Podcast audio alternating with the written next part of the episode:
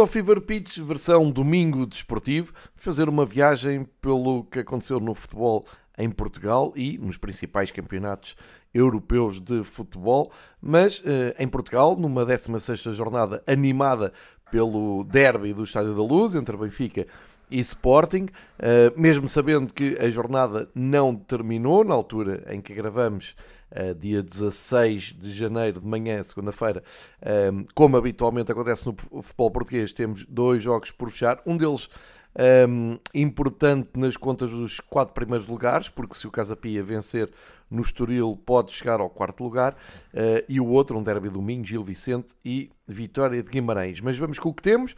Temos um grande derby do Estádio da Luz e Braga e Porto à espreita. Portanto, a primeira conclusão a tirar do Benfica Sporting é que os grandes vencedores foram mesmo o Braga e o Porto. O Braga, com a quarta vitória seguida no campeonato, com um, um triunfo muito suado, mas muito importante para marcar a sua posição na luta pelo título.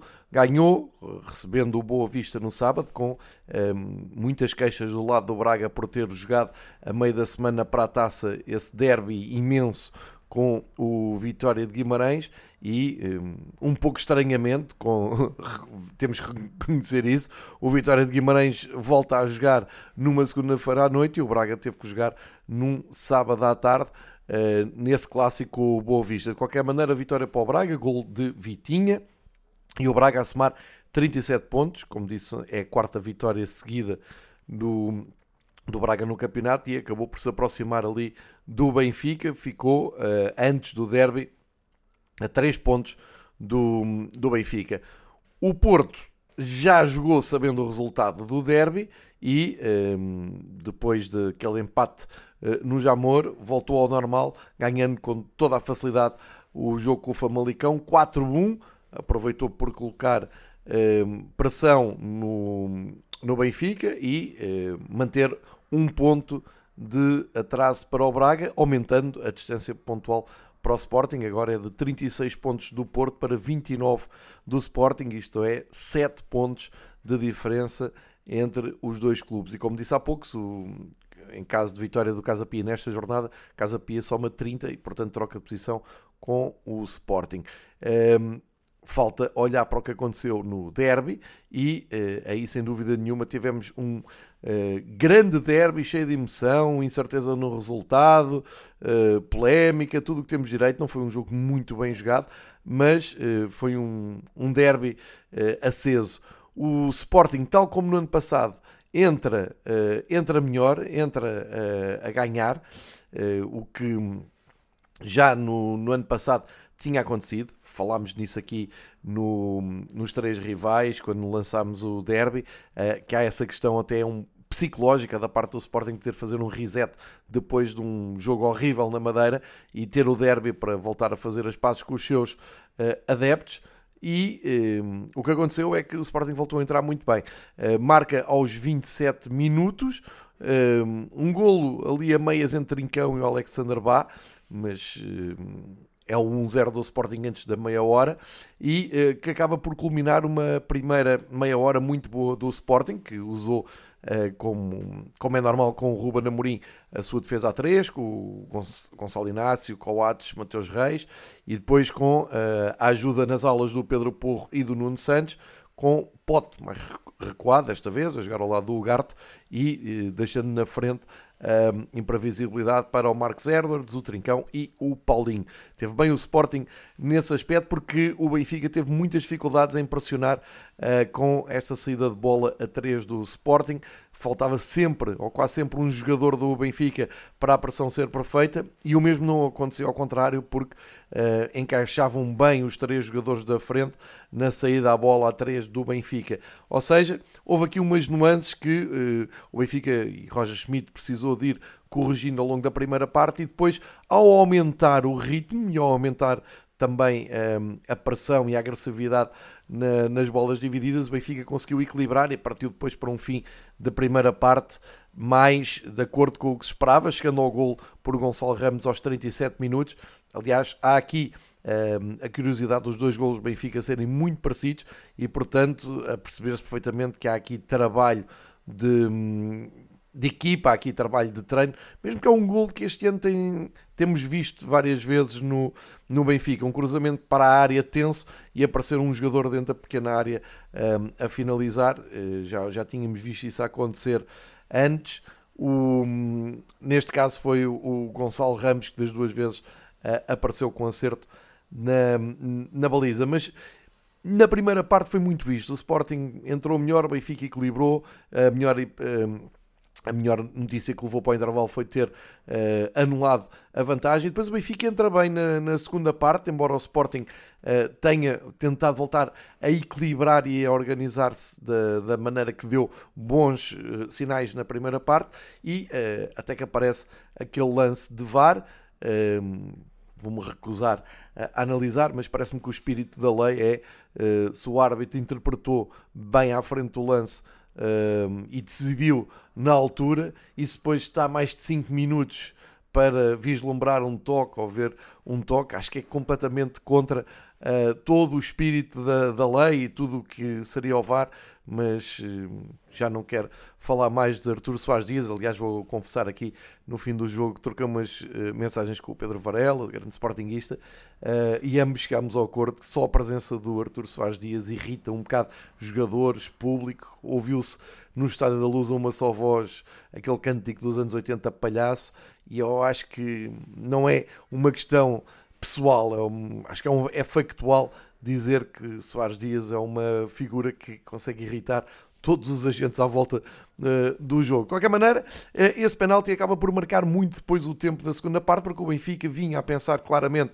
em uh, dar a volta ao, ao, ao resultado e partir para aquilo que era a sua obrigação, que era ganhar em casa ao derby, e viu-se novamente em desvantagem, o Sporting reorganizou-se, mas o Benfica teve um, ehm, forças e teve a calma, que é uma coisa que se nota muito este ano na equipa. A equipa não, não perde a cabeça, a equipa não se, não, não, não, não se perde em campo, contrastando muito, por exemplo, com o derby da, da época passada na luz.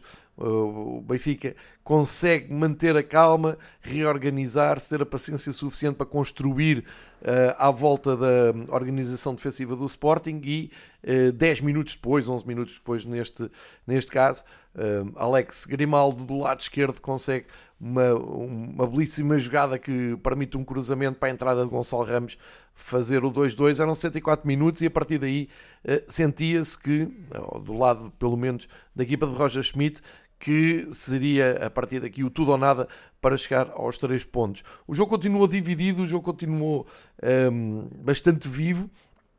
É de estranhar um pouco um, algumas alturas dos jogadores do Sporting pareciam confortáveis com, com o empate e um, atrasavam muito a reposição de bola. Vi-se algumas vezes os jogadores do Sporting no chão a pedirem uh, primeiro falta e depois assistência uh, médica. Uh, ou seja, não estou a dizer que foi um, um, uma exibição de antijogo, nada disso, mas causa algum desconforto ver uma equipa que está a 12 pontos do primeiro lugar e que corria o risco até de ver um, Braga e Porto também distanciarem-se, com uma posição de ok, se não perdermos o derby já não é mau, uh, e a espreitar sempre, uh, defendendo bem, espreitar sempre o, contra-ataque à procura uh, de um gol que lhes desse os três pontos e que continuasse a colocar o Sporting na rota do título.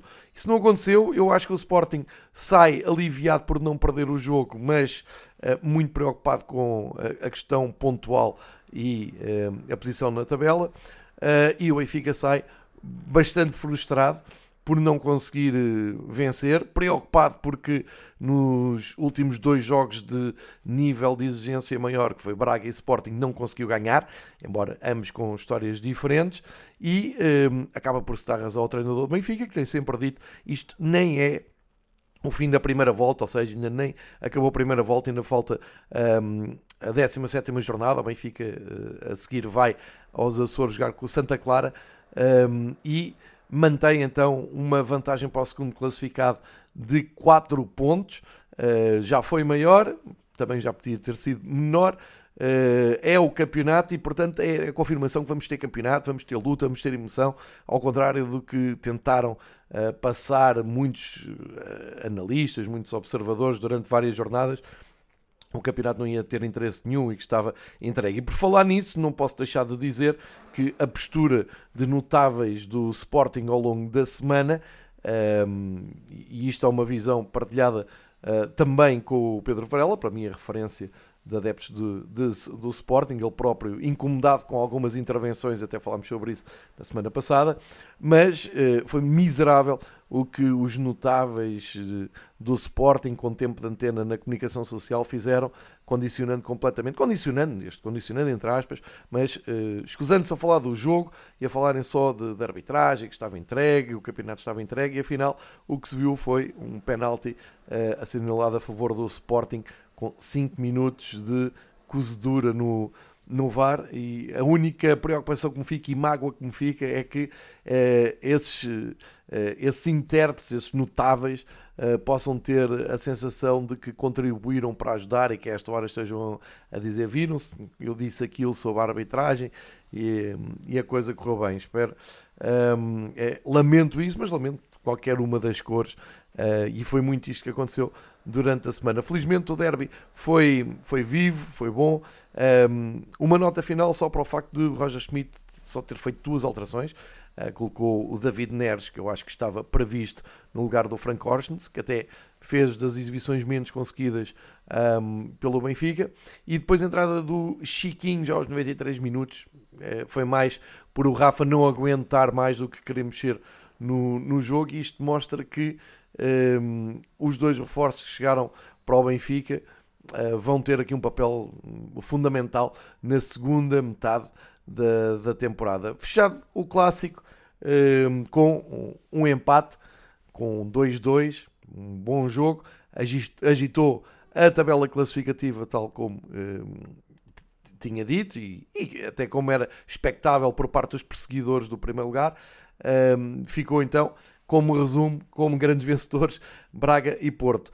Um, uma palavra para a vitória do Passos de Ferreira em Vila do Conde. Primeiro triunfo do Passos de Ferreira, uh, com aquela estranha opção de fazer regressar um treinador que tinha sido despedido, César Peixoto.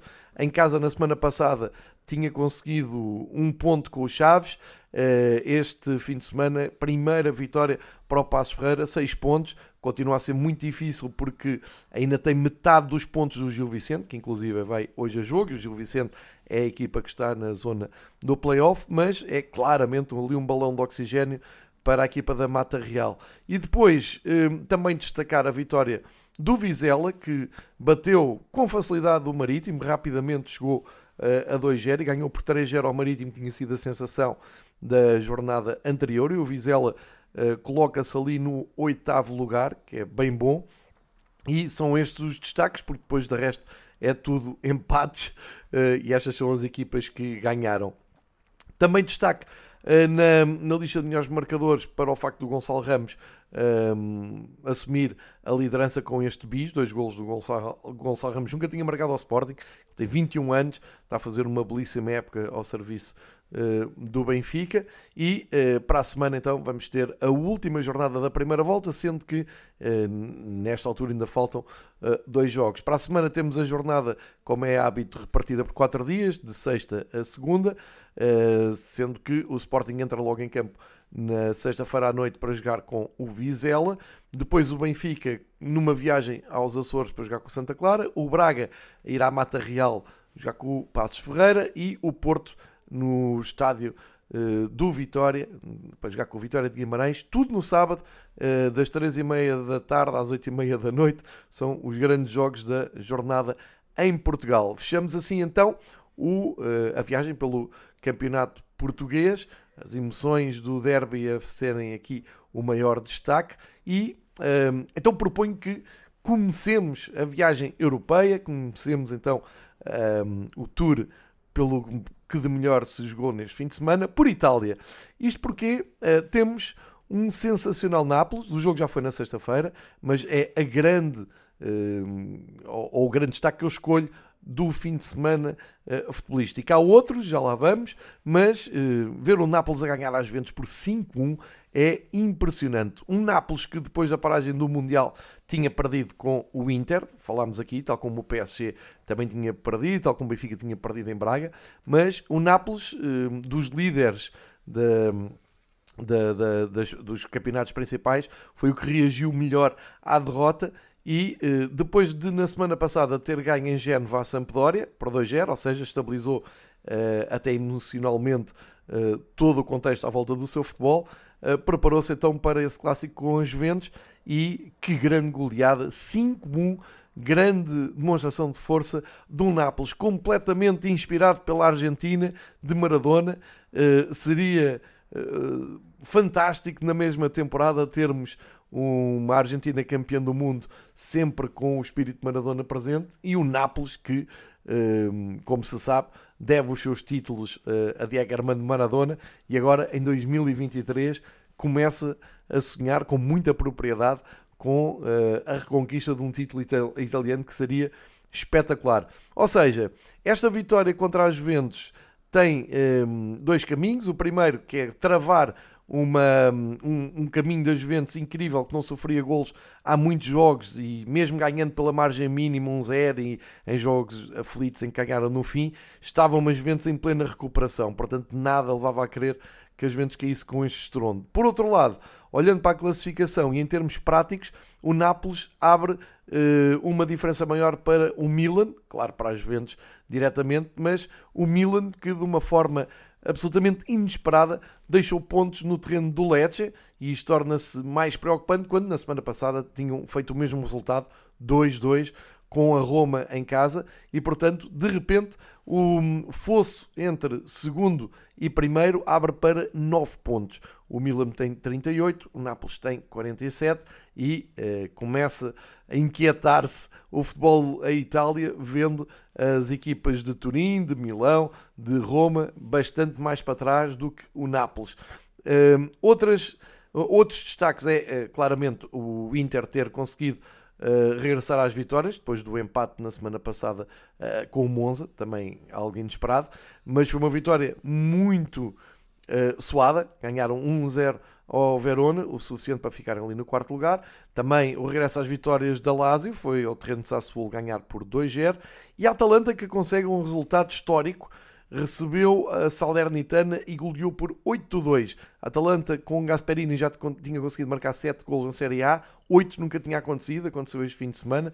Grande resultado para a, a, equipa da Atalanta, que soma assim a segunda vitória seguida, tinham um ganho no terreno do Bolonha e eh, sobem a lugares europeus, trocando com a Roma, um, embora um trocar uh, seja uh, por pormenores, porque reparem, a Lazio tem 34 pontos, a Atalanta tem 34 pontos e a Roma tem 34 pontos também. Isto porque a Roma uh, recebeu e venceu a Fiorentina num jogo também de sofrimento, ficou reduzida a 10 mais cedo, mas conseguiu bater o adversário do Braga na Liga Europa por 2-0 e eh, mantém então ali o passo em zona europeia.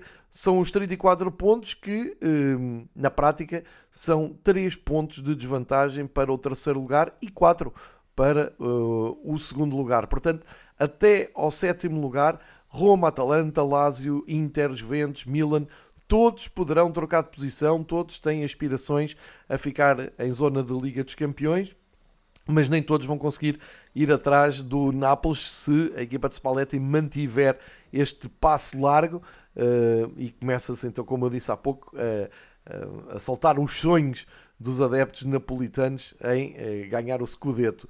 Uh, outro destaque vai para o Spezia, que há 5 jogos que não perde e voltou agora a ganhar, desta vez em Turim. O Spezia a conseguir uma grande recuperação na tabela, a fugir claramente aos lugares de descida.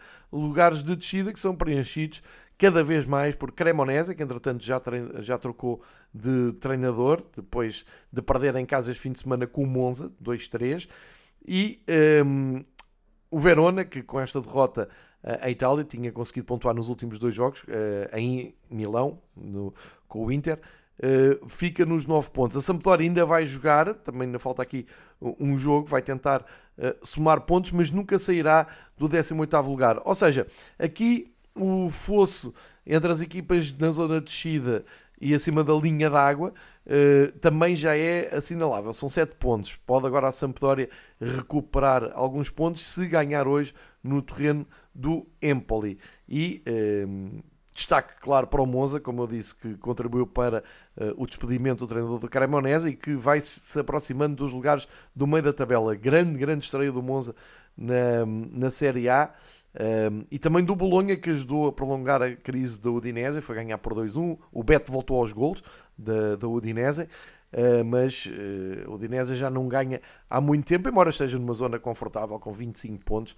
É a primeira equipa abaixo daquele pelotão que luta pela entrada na Europa. Nos melhores marcadores, o nigeriano Ozimem continua de a pontaria afinada, 12 golos, é ele que comanda os melhores marcadores. Faltando então esse Empoli Sampdoria para fechar a 18ª jornada, olhamos para a jornada um, 19 e uh, vai ser estendida por 4 dias. Temos futebol sábado, domingo, segunda e terça, sendo que, olhando para o Nápoles, no sábado vai ao terreno da Salernitana tentar manter então uh, este andamento. Fica um Lazio Milan para terça-feira, portanto, de amanhã 8, na altura em que estamos a gravar este podcast. Há um Juventus Atalanta pelo meio no, no domingo às 7h45 e um, também um Spezia Roma no domingo às 5 da tarde. O, o adversário do Braga, a Fiorentina, joga com o Turino uh, às 7h45 de sábado e, uh, olhando para o Inter, tem que receber uh, o Empoli no seu estádio na segunda-feira às 7h45. Portanto, muito futebol para ver na Série A, que nos chega a Portugal através da Sport TV, como se sabe.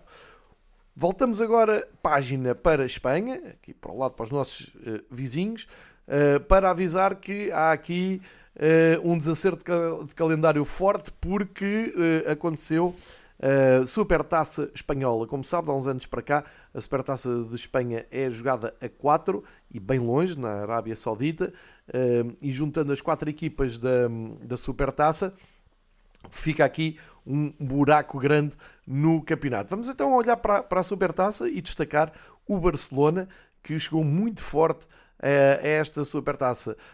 Muito forte mais pela final, porque o apuramento até foi complicado, tiveram que eliminar uh, o Betis, uh, embora tenham estado sempre em vantagem, a verdade é que se deixaram empatar 2-2 e tiveram que levar o jogo para grandes penalidades. e nas grandes penalidades o, o, Barcelona foi mais competente, eliminou o Betis, marcou presença na final para jogar com o Real Madrid. O Real Madrid também teve que recorrer às grandes penalidades para afastar o Valência, depois do empate 1 a 1, com golos do Benzema e do nosso conhecido Samuel Lino, e uh, a grande final esperada, e penso que todos queriam, desde os sponsors aos organizadores, uh, o Real Madrid-Barcelona, então, no estádio King Fahd International uh, em Riad, viu um Barcelona esmagador a ganhar por 3-1 ao Real Madrid, chegou a ganhar por chegou eh, à vantagem de 3-0. Gavi grande jogo, Pedra grande jogo, marcaram os dois. Lewandowski aproveitou para jogar eh, longe da eh, suspensão que castigo que tinha para o Campeonato Espanhol e vitória clara e inequívoca da equipa de Xavi que viu o Real Madrid marcar o seu gol de honra aos 93 pelo inevitável Benzema, mas é uma grande vitória a dar aqui moral eh, e força extra para um Barcelona que, como sabemos, eh, está na liderança do campeonato com mais 3 pontos que o Real Madrid. Ou seja, eh, mais um título ganho, e o Barcelona é a equipa com mais supertaças ganhas em Espanha. Isto vem dar aqui uma motivação extra à equipa de Xavi naquele duelo particular com o rival de Madrid. No que diz respeito uh, ao campeonato. Uh, Jogou-se a jornada 17. Obviamente, uh, houve. há aqui equipas que não, que não jogaram, as equipas estiveram na, na, na Supertaça e também o Cádiz e o Welsh que ainda vão ao jogo também hoje, na altura em que estamos a gravar este podcast. Curiosamente, um, o jogo que fica adiado desta, hum, desta jornada é o Betis Barcelona, fica para dia 1 de fevereiro, e Real Madrid Valência para dia 2 de fevereiro. Dois bons jogos para seguir que fizeram parte do cartaz da Supertaça. Para as equipas que jogaram no campeonato, o destaque vai todo inteiro para a Real Sociedade. Ganhou o grande derby do País Basco. Real Sociedade bateu o Atlético de Bilbao por 3-1, uma, uma, uma, vitória dupla, porque é um derby muito, muito vivido no, no País Basco e um, confirmar a ótima caminhada da Real Sociedade no campeonato, um, acabam por se afirmar mesmo como os grandes perseguidores do Real Madrid, tem 35 pontos, ficam ali a 8 pontos do. Uh, 8 pontos não. Um, 3 pontos do Real Madrid, sim é que é. Uh, claro que o Real Madrid tem esse jogo em atraso, mas é espetacular a caminhada da Real Sociedade. Já não perde há muitos jogos uh, e com, com este derby uh, cimenta ali a posição no terceiro lugar. Ou seja, começa-se a adivinhar uma Real Sociedade de Liga dos Campeões, o que seria extraordinário para a equipa um, para a equipa basca. O Atlético de Madrid não foi além do empate, é o segundo jogo com, um, sem pontuar. É uma desilusão esta temporada da equipa de Simeone. Uh, foram ao terreno do Almeria e cederam um empate a 1. Um, uh, portanto, cada vez mais atrasados e com grande preocupação de defender o quarto lugar, o último lugar que dá acesso à entrada na Liga dos Campeões. Uh, o que correu bem para o Atlético de Madrid é que o Villarreal também não foi além do empate uh, em Vigo, com a equipa de Carlos Carvalhal, Celta de Vigo, empataram 1 a 1 e, portanto, ficam com os mesmos pontos, mas uh, prevê-se aqui uma luta muito grande de entrada na Liga dos Campeões. Isto porque o Betis, não jogando, fica também com os mesmos 28 pontos, ganhando pontos nesta jornada. Um, que fica em atraso, salta imediatamente para zona de Liga dos Campeões. E depois dar também conta de uh, o campeonato espetacular que está a fazer o Osasuna, uh, recebeu e ganhou o Mallorca por 1-0 e mantém então ali a ligação uh, à zona europeia, tem 27 pontos, grande campeonato do Osasuna. O Raio Vallecano também muito bem aproveitou a ida um, a Valladolid somou 3 pontos e anda muito longe da zona de rebaixamento. Aliás, uh, está na primeira metade da, da tabela. Grande campeonato do Rei Vallecano. O Girona também aproveitou para dar um salto na tabela, recebeu o Sevilha e ganhou por 2-1, deixando a equipa de Sevilha, um, ou continuando a equipa de Sevilha, numa situação muito delicada. Uh, isto porque também o espanhol aproveitou por ganhar uh, em Getafe, animando ali a luta pela descida. Nesta altura, uh, em zona de descida, estão duas equipas que jogam ainda nesta jornada e que estão em paralelos completamente diferentes: Elche e Cádiz. O Cádiz pontuou nos últimos dois jogos, o Elche ainda nem ganhou neste campeonato. o Cádiz tenta somar 3 pontos neste jogo para dar um salto para o 13º lugar e temos o Sevilha com uh, eh, 15 pontos na 18ª posição, que inclusive pode cair agora se o Cádiz pontuar na, uh, hoje mais para o fim da tarde.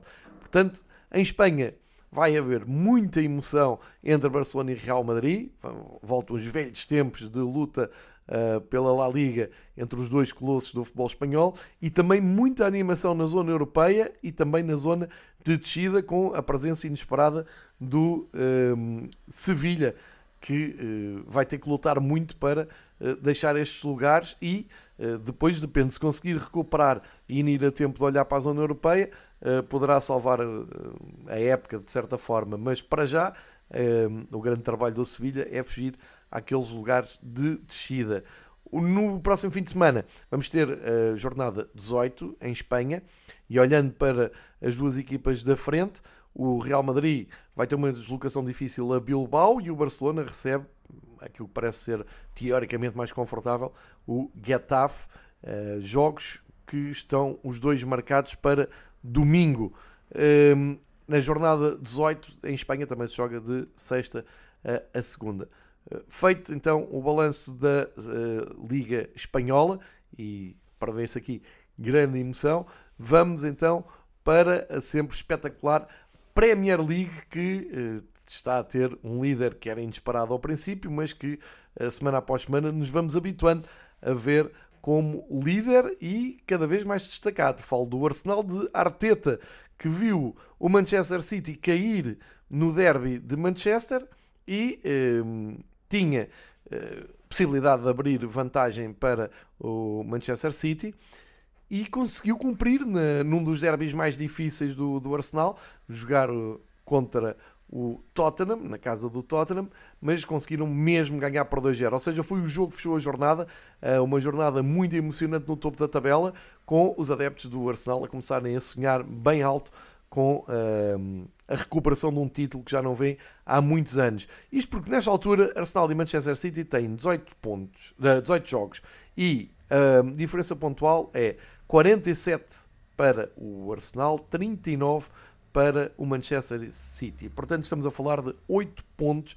É verdade que é Premier League, é verdade que há muito para jogar, sem dúvida nenhuma, mas uh, é uma diferença absolutamente inesperada uh, e que o Arsenal pode gerir uh, porque não tem o peso da exigência que há sobre o Pep Guardiola de uma grande Liga dos Campeões e ganhar a Liga dos Campeões.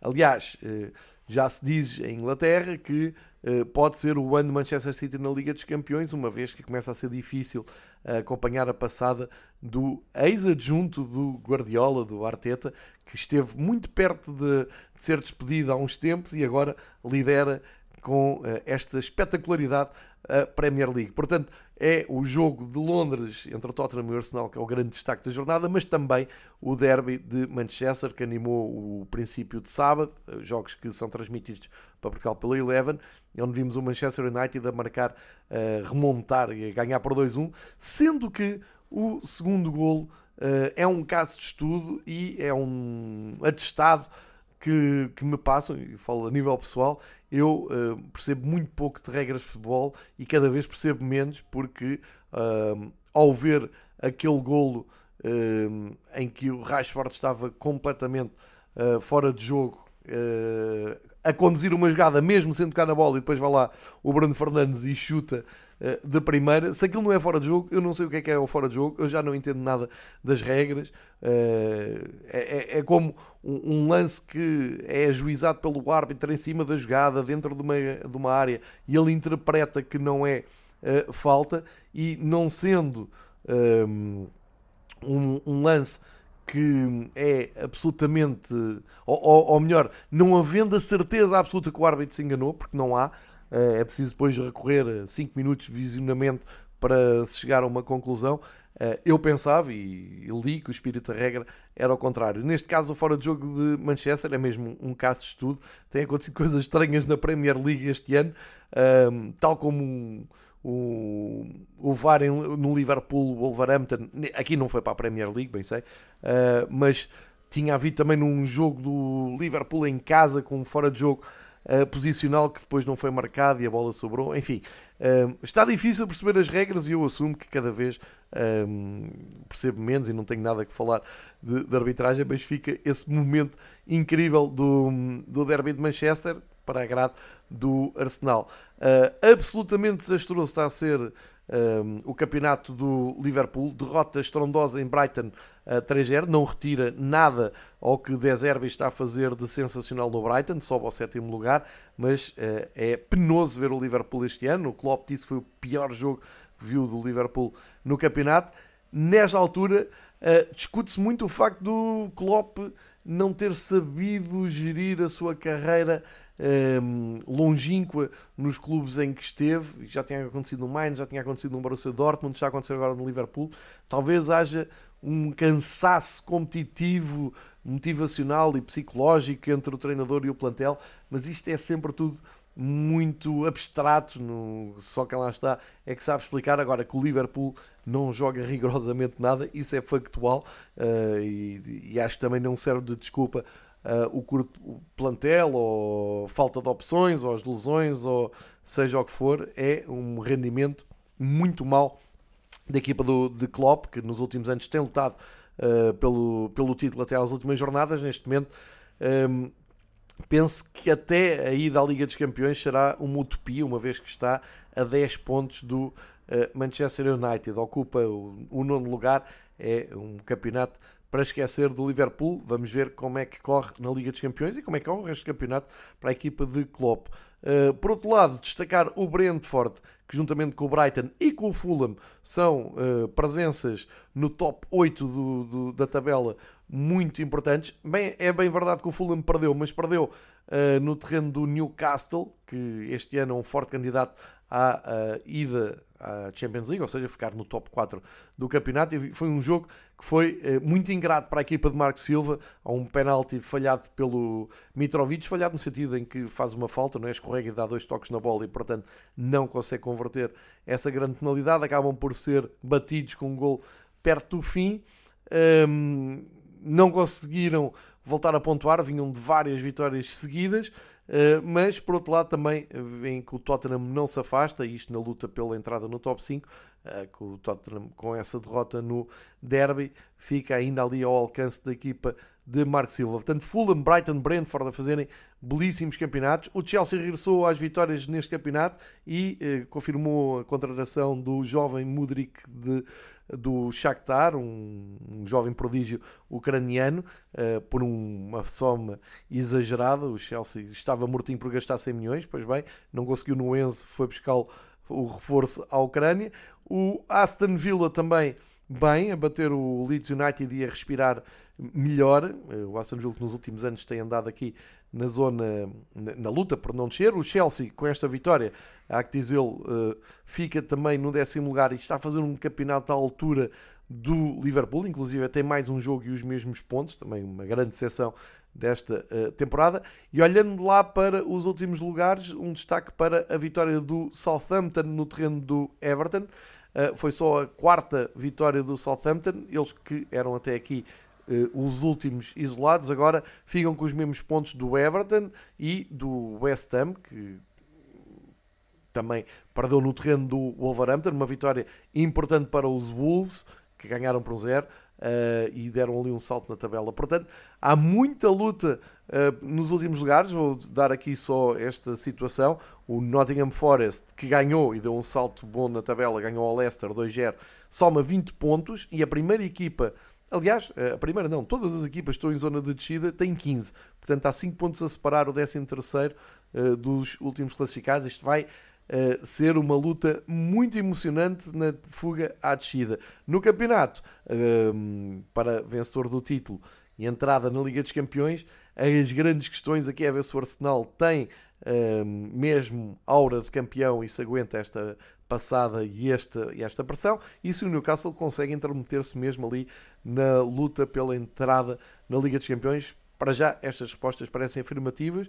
E claro, grande destaque para o Manchester United, desde que Cristiano saiu, é só vitórias no campeonato, estabilizaram a nível emocional e estão um, muito bem no campeonato. Melhor marcador continua a ser o Alan, com 21 golos, embora tenha passado ao lado desta uh, jornada. Na próxima semana, na Premier League, temos jogos sábado, domingo e segunda, uh, e fica aqui então o destaque para o Arsenal, que recebe o Manchester United domingo às 4h30, grande jogo na Premier League, já sabem que é para ver na Eleven Sports em Portugal, uh, e em jeito de curiosidades é que o Manchester City recebe a armada portuguesa do Wolves. O Manchester City também tem uma armada portuguesa, jogo marcado para uh, domingo às uh, da tarde.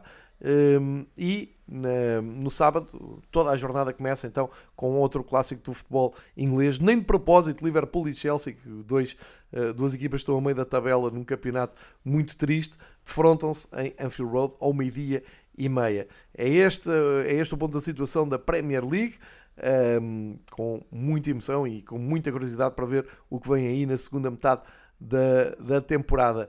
Vamos um, até França, onde está a acontecer algo impensável, ou seja, o PSG nos últimos três jogos perde duas vezes, uh, algo que já tínhamos visto noutras temporadas, mas nesta está a tornar-se Uh, ainda mais estranho. Mas uh, vamos começar então por dizer onde o PSG foi perder, foi ao terreno do Rennes, e aqui é preciso fazer aqui um destaque, é que nas últimas quatro visitas do PSG ao terreno do Rennes, o Rennes ganhou três, portanto não se pode falar assim de uma surpresa tão inesperada. Agora, surpreendente uh, é olhar para a valia da equipa do PSG, de, daquele tridente de ataque e ficarem a zero, perdendo por 1-0 e eh, deixando o lance, que eh, voltou a ganhar, aproximar-se no, eh, no, no, topo da tabela. Aliás, em França, os seis primeiros, de, dos seis primeiros classificados, só o PSG que não ganhou. Todas as outras equipas, os outros cinco perseguidores, ganharam todos. Uh, e vamos ver então, uh, vitória a vitória, como é que estão situados uh, classific na, na, classificação. este, este top, vamos até ao top 6, que é a zona europeia da Ligue 1. Temos então o PSG com, com essa derrota, terceira, a segunda derrota em 3 jogos, ficam nos 47 pontos. E agora vamos ver a distância pontual, se é preocupante ou não para o, o Paris Saint-Germain. O lance voltou às vitórias, tem alternado vitórias e empates entre jogos em casa e fora. Uh, em casa, Fortaleza de lance não falha, ganharam o Auxerre por 1-0, portanto ficam a 3 pontos do PSG. O, um, e, e, é preciso lembrar que o Lance foi precisamente a equipa que impôs a outra derrota há três jornadas uh, ao PSG, portanto tem encurtado muito a distância para o primeiro lugar, campeonato sensacional da equipa do Lance. O Olympique de Marselha também esfrega as mãos porque soma uh, pelo menos o quinto triunfo seguido, uh, ganha ao Lorient por 3-1 e está com 42 pontos, ou seja, a 2 do Lance e a 5 do PSG. Uh, muito ânimo agora nas, nos adeptos do uh, Marselha. O Mónaco também aproveitou para subir ao quarto lugar com uma goleada antiga, recebeu o Ajácio e ganhou por 7-1. Uh, o, o Mónaco nas últimas jornadas só tinha perdido precisamente com o Marselha em casa, há 5 jornadas atrás. Estabiliza-se ali no quarto lugar com 37 pontos, a 10 do PSG. Depois o próprio Rennes, com esta vitória perante o PSG, mantém então a zona uh, europeia, com os mesmos pontos do Mónaco e três pontos atrás está o Lille de Paulo Fonseca, que também arrancou uma goleada depois de ter eliminado o Troyes para a taça, repetiu a vitória, mas desta vez por 5-1. Uh, ele que se andava a queixar de falta de gols, aqui está 5-1, grande goleada uh, e ótimo, ótimo salto na tabela que coloca ali o Lille às portas da qualificação europeia. Resta saber se Liga Europa ou Conference League, mas está a andar bem a equipa de Paulo Fonseca. Um destaque para o Clermont, que foi ao terreno do Angers ganhar e sobe mais um pouco na tabela. Clermont era uma equipa que, diria eu, na teoria, no princípio, era apontada à luta pela manutenção, está muito confortável a meio da, da, tabela e em queda livre continua o Lyon, que perde em casa com o Estrasburgo uh, e não sai ali do nono lugar. No fundo da tabela, nada de novo, a Auxerre, Angers perderam todos, o Brest empatou e fica com os mesmos pontos. Do Strasbourg, que foi a equipa que uh, melhor se deu nesta jornada, subindo e deixando os gajos de despromoção. E num destaque para o Nantes, que ganhou no terreno do Montpellier com Estrondo 3-0. Não perdem há vários jogos. A equipa do Nantes continua a recuperação na tabela. Nos melhores marcadores, o Mbappé tem mais um gol que o Jonathan David, embora não tenha marcado o Mbappé neste fim de semana e uh, vamos ver até uh, onde é que a equipa do PSG continua a dar a bébias, porque tem ali o Lance e o Marselha a aproximarem-se perigosamente. Quem diria que poderíamos ter uma esperança de emoção na conquista do título na, uh, em França, mas está a acontecer. Fica aqui então a chamada de atenção para a próxima jornada, também sexta, sábado e domingo. O, olhando para o PSG, fecha a jornada com o Rance no Parque dos Príncipes no jogo que é considerado grande da jornada, domingo às 7h45, e o Lance vai ao terreno do Troyes e o Marselha recebe o Mónaco, um grande clássico do futebol francês. Também a Liga Francesa é para ver na Eleven Sports em Portugal, costumam dar muitos dos jogos uh, em direto. Uh, e fechamos assim o top 5, porque já sabem que a Bundesliga continua na paragem de inverno, há de voltar muito em breve, e portanto saltamos para a Liga Holandesa, é outro dos destaques deste fim de semana, este pela negativa, o Ajax não ganha um jogo na Liga um, Holandesa uh, há 5 jogos. E ainda não foi desta. O Ajax recebeu o Twente em Amsterdão e empatou a zero. O que quer dizer, mas primeiro dar destaque então às equipas que ganharam, é mais justo. O Feyenoord e o AZ venceram os seus compromissos. O Feyenoord foi a Groningen ganhar por 3-0, destaca-se na liderança do campeonato. Feyenoord a viver grandes dias na Liga Holandesa, 37 pontos. já tem mais 4 então com o segundo classificado, que é agora o AZ, que foi ao terreno do Iriven, ganhar por 2-0, e isto eh, com uma queda absolutamente inesperada do Ajax, que não, como eu disse, não ganha 5 jogos, e o PSV, que também não ganha 3 jogos, foi ao terreno do Fortuna e empatou 2-2, foram entretanto ultrapassados pelo AZ, e o Twente, que poderia ter aproveitado toda esta turbulência, um, aproveitou, uh, roubando um ponto em Amsterdão e ficando ali colado por menos um ponto que Ajax e PSV, que eram os grandes favoritos para esta uh, para a conquista do título. Depois, destaque para o Sparta de Roterdão, que está em, em, em zona uh, europeia, a fazer um belíssimo campeonato, e também o Trek, que embora tenha empatado no terreno do Go Ahead, também está em zona europeia. Portanto, um, o campeonato holandês talvez seja nesta altura aquele mais imprevisível quanto ao seu vencedor. Está, está tudo muito estranho, estão aqui umas quebras absolutamente inesperadas e um, não sei se não poderá ser o ano do Feyenoord, no ano em que temos clássicos como o Arsenal e o Nápoles a surpreenderem. Não sei se na Holanda também não vamos ter aqui uma uh, surpresa quanto ao campeão. Ainda é muito cedo, mas uh, estão lançados os dados para uma excelente eh, segunda volta do campeonato holandês. Espreitemos também na Bélgica, eh, muito eh, também por causa do clássico do Clube Bruges com o Anderlecht, que teve transmissão em direto para Portugal pela Eleven, e o adversário do Benfica continua sem ganhar. Se bem que neste jogo com o Anderlecht e em relação àquilo que tinha feito em Genk, eu vi os dois jogos, neste parece-me que o Bruges Uh, foi infeliz na maneira como sofre um gol inacreditável. O gol do Anderlecht é um, um remate torto que bate hum, praticamente os dois calcanhares dos dois centrais do Bruges e vai para dentro da baliza. Portanto, uh, há ali uma grande infelicidade. O Bruges jogou bem, teve intensidade, teve sempre por cima. Acho que haver uma equipa a ganhar este clássico seria sempre o Bruges.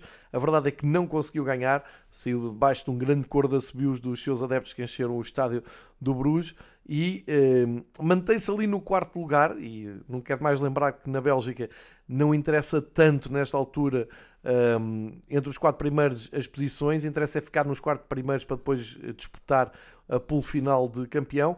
O Bruges, nesta altura, é ameaçado pelo Ghent, porque hum, o Ghent ganhou ao Kortrijk e uh, só está a um ponto do Bruges. Se o Bruges continuar esta série negativa, pode ser ultrapassado e inclusive a ter o Standard Liège, que também não ganha há uns bons jogos, mas vem a pontuar nos últimos três, está só a 4 pontos do, do Bruges. Portanto, é este o drama que a equipa, agora orientada por Scott Parker, tem uh, para resolver. Lá à frente, o Ghent não dá hipótese a ninguém, venceu outra vez, desta vez o ZW por 1-0, mantém 52 pontos na, no topo da tabela. O San Gilbás está numa fase ótima, quarta vitória seguida, bater o Antuérpia e eh, estão ali com 45 pontos, menos 7 que o Genk. O Antuérpia, com esta derrota, um, ehm, fica, inclusive, até mais perto do, do Bruges, eles já tiveram aqui um grande arranque, mas à partida são estas quatro equipas, se o Ghent e o Standard aliás não conseguirem superar o Clube Bruges, que vão lutar pelo título na Bélgica e com essa atração Hum, extra de termos então o adversário do, do Benfica um, nesta situação de luta, de acabar na, nesta pool de apuramento. Olha, olhamos ainda para a Superliga, só para dar conta que o Superliga da Turquia, que o Galatasaray está num ritmo imparável, ganharam o Altay Sport 4-0, vai ser muito difícil ao Fenerbahçe de Jorge Jesus conseguir contrariar esta passada larga do Galatasaray. De qualquer maneira, o Fenerbahçe conseguiu uma vitória no terreno do Gaziantep por 2-1, muito difícil. Jorge Jesus até disse por burrice de um jogador expulso do Gaziantep é que conseguiram uh, regressar às vitórias depois daquele atropelo que tiveram em casa uh, com o Galatasaray.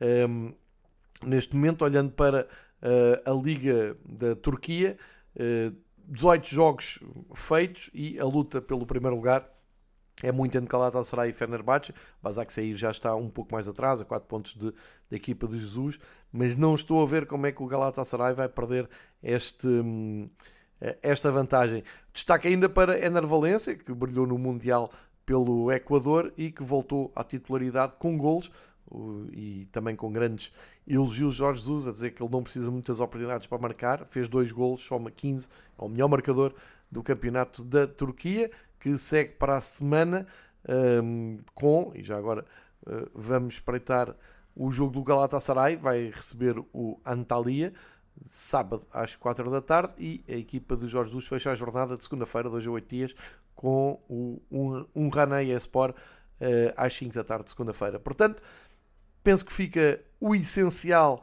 do futebol de top uh, europeu, com destaque para então essas lideranças inesperadas, e quando digo inesperadas era no arranque do, dos campeonatos, e a emoção que há nas zonas europeias, nas zonas de descida. Estamos sensivelmente a meio da temporada, há alguns campeonatos que ainda não deram a volta, como o português, mas caminhamos rapidamente para o, a segunda metade da temporada. Isto tem passado depressa, mesmo com o Mundial pelo meio, uh, e vamos continuar então atentos a todos estes, a todas estas emoções. Já sabem que na futebol, para quem ouvir o domingo esportivo durante o dia, há futebol hoje à noite, como, como quase sempre uh, acontece agora nesta era moderna, e o Fever Pitch regressa com um, ehm, o futebol um, ehm, de rivais, com os três rivais, antes do fim de semana, quando a nossa agenda assim o permitir. Obrigado por seguirem o Fever Pitch, espero que tenham gostado desta edição